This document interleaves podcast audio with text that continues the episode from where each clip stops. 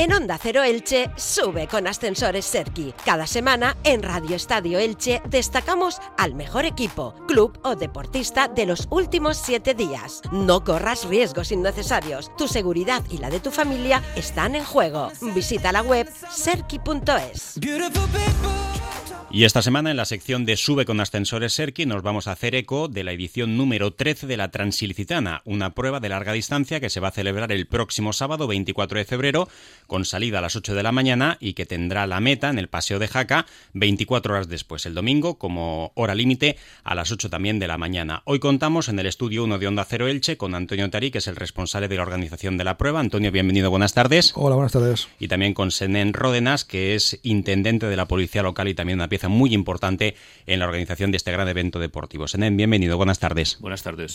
Bueno, Antonio, empiezo contigo, eh, una edición que es la número 13, una prueba que comenzó siendo exclusiva para policías con la intención de hacer esa prueba de larga distancia, de ultrafondo y que al final se ha convertido en una prueba súper popular con 1.500 participantes, 1.500 deportistas que el próximo sábado van a tomar la, la línea de salida con el objetivo de recorrer 100 kilómetros por el término municipal de Elche, ¿no?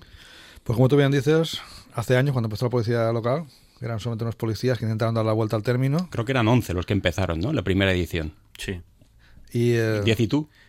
Yo estaba allí, pero no participé. No participó. No la acabó ninguno, ¿eh? no El acabó ninguno. O sea, y a raíz de ahí, por ahí ido tomando, tomando impulso, la gente les, le, le gusta, intentamos que preocuparnos de que les guste para que vuelvan.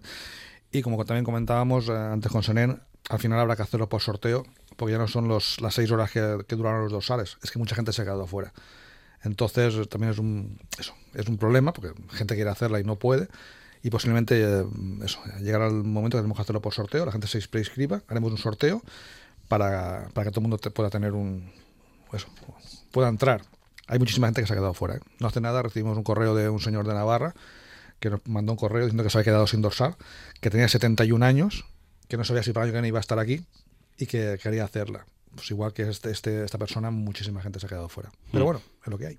Senden, ¿cómo ha evolucionado desde su origen eh, la Transilicitana? Insisto, 100 kilómetros de recorrido por el término municipal de Elche. Eh, conocía un reportaje, leía que fueron 11 policías, 11 agentes los que tuvieron esa iniciativa de hacer la prueba por la ciudad. Y tú me apuntas que además ninguno de ellos terminaba. Y ahora hablamos de una prueba que en apenas 6 o 7 horas eh, bueno, pues vio cubiertos todos los dorsales, el límite de participación, 76% de hombres, 24% de mujeres, más o menos la mitad de participantes son de Elche y el resto son de fuera, incluso gente que llega de Andorra, que llega de Inglaterra para poder participar en este evento deportivo. ¿Os imaginabais cuando comenzaba esta transilicitana que iba a derivar en lo que es actualmente? No, no, no, para nada, para nada. Ha evolucionado la prueba de una manera, pero, eh, absolutamente asombrosa. Pero lo ha hecho de la misma manera que ha evolucionado también las carreras de- del Ultra Trail. Pero en, en Elche eh, lo que hemos hecho es que, eh, primero, es la única prueba que hay de Ultra Trail en Elche. Y lo que hacemos es cuidar mucho al participante. Y ese cuidado es lo que a la Transilicitana le ha dado el prestigio que tiene. Y, lógicamente, pues eh, cuando abrimos inscripciones, mientras empezaron esos 11 policías el primer año que no acabó ninguno, el siguiente año la acabaron dos, hubo un momento en que tuvimos, tuvimos que abrir la prueba al público en general. Eh, primero era andando solo, íbamos encapsulados todos iba, y era andando. Y posteriormente ya se abrió a la carrera y tiene el formato que tiene actualmente. Yo recuerdo en el 2010, que tampoco hace tanto, donde nos costaba mucho eh, llegar a, a- a cubrir todas las inscripciones que teníamos. Y entonces eran 750 participantes. Hoy en día todos los años tenemos que ir subiendo casi de 200 en, dos- de- casi de 200 en 200. No sabemos dónde vamos a poner el techo todavía, porque de momento somos 1500, pero mm, no queremos tampoco excedernos mucho en el número de participantes, porque realmente lo que pretendemos es que el participante se sienta acogido, arropado, que disfrute y que nosotros sepamos manejar el número de participantes que tenemos también. Os hago una pregunta abierta a los dos. Eh, ¿Qué porcentaje de deportistas se estima que son los que salen para participar y completar la prueba corriendo? Más o menos entiendo que habrá gente que lo haga para completarla con ese límite de 24 horas caminando y habrá también otros que lo hagan con la intención de hacer un buen tiempo y de superar sus propios objetivos. Y luego lo que apuntaba Senen, eh, ¿dónde está el techo y el límite que se puede cumplir? Porque ya son 1.500 e imagino que habrá un momento en el que no sé si habrá límite o no y si entendéis que hasta 1.500 es lo que podéis albergar en este evento. El, a ver, techo no hay, pero sí que es verdad, como dice Senen, queremos dar una calidad. Entonces, 1.500 ya está bien, la logística es importante. Eh, tenemos compañeros, sobre todo policías, que llevan trabajando ya semanas, marcando con el tema de logística, con el tema de habituallamientos y demás. Eh, son mucha gente.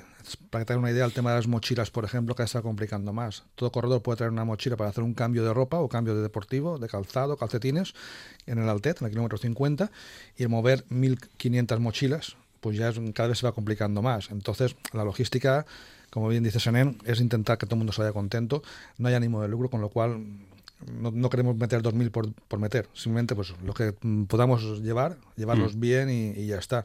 Sí que es verdad que cada vez viene gente más preparada, que no rompe los horarios, porque bueno, este año vienen unos 10 deportistas que vienen a, romperlo. O sea, de hecho, Francisco Mariano, el chico este murciano que el año pasado, se ha quedado campeón de, de España de ultrafondo en Taipei ha hecho en 24 horas 284 kilómetros. O sea que puede dar tres vueltas a la trans y el último todavía está pensando si llega a meta o no llega a meta. Entonces, pues igual que él, vienen 10 y también hay muchos eh, corredores locales que se están preparando, entre ellos también policías locales, para batir el récord local. Que también es, bonito porque son gente de aquí de Elche que se están preparando hace mucho tiempo para intentar hacerlo en menos de 9 horas.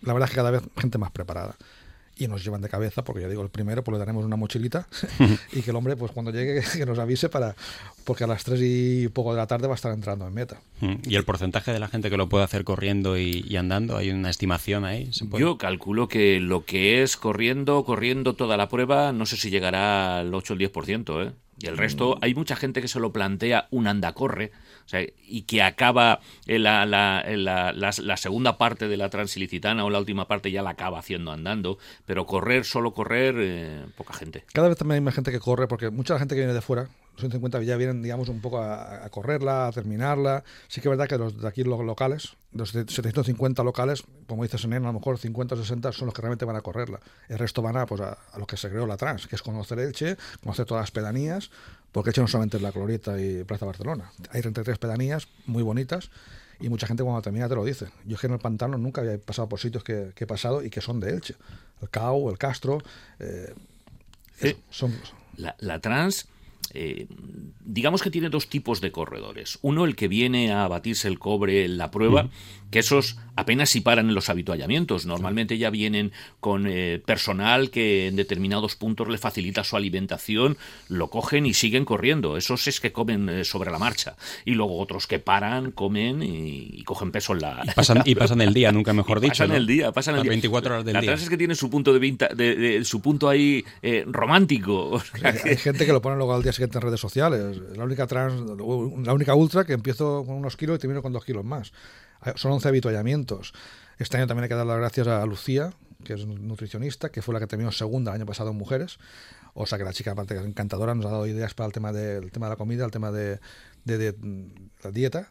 Eh, incorporar arroz con leche, por ejemplo.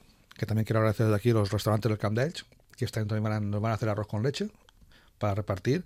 Y lo que decía Lucía, es que una cosa que es dulce, que te entra muy bien, que te da también, por supuesto, zumo de granada, que ya pusimos el año pasado, y los dátiles, que también le gusta mucho a los corredores. El año pasado el zumo de granada se agotó. Este año vamos a poner más. Y intentar eso, intentar que la gente, hombre, no que vaya con dos kilos de más, pero que se lo pase bien, que disfruten, para que el año que viene vuelvan a hacerla. Seguro que será así. Antonio Tarís, en Ródenas, muchísimas gracias por acompañarnos hoy en Onda Cero Elche en esta sección de Sube con Ascensores Serki y que vaya todo bien el próximo fin de semana. Muchas gracias. Gracias a vosotros. ¿Cansado de esperar horas para que reparen tu ascensor? Llama a Ascensores Serki. Te daremos una solución a la medida de tus necesidades. En Ascensores Serki ponemos a tu disposición un equipo de profesionales rápido y eficaz. Los héroes de tu comunidad siempre están a tu servicio. Llama ya al teléfono 965 42 23 76 o visita serki.es.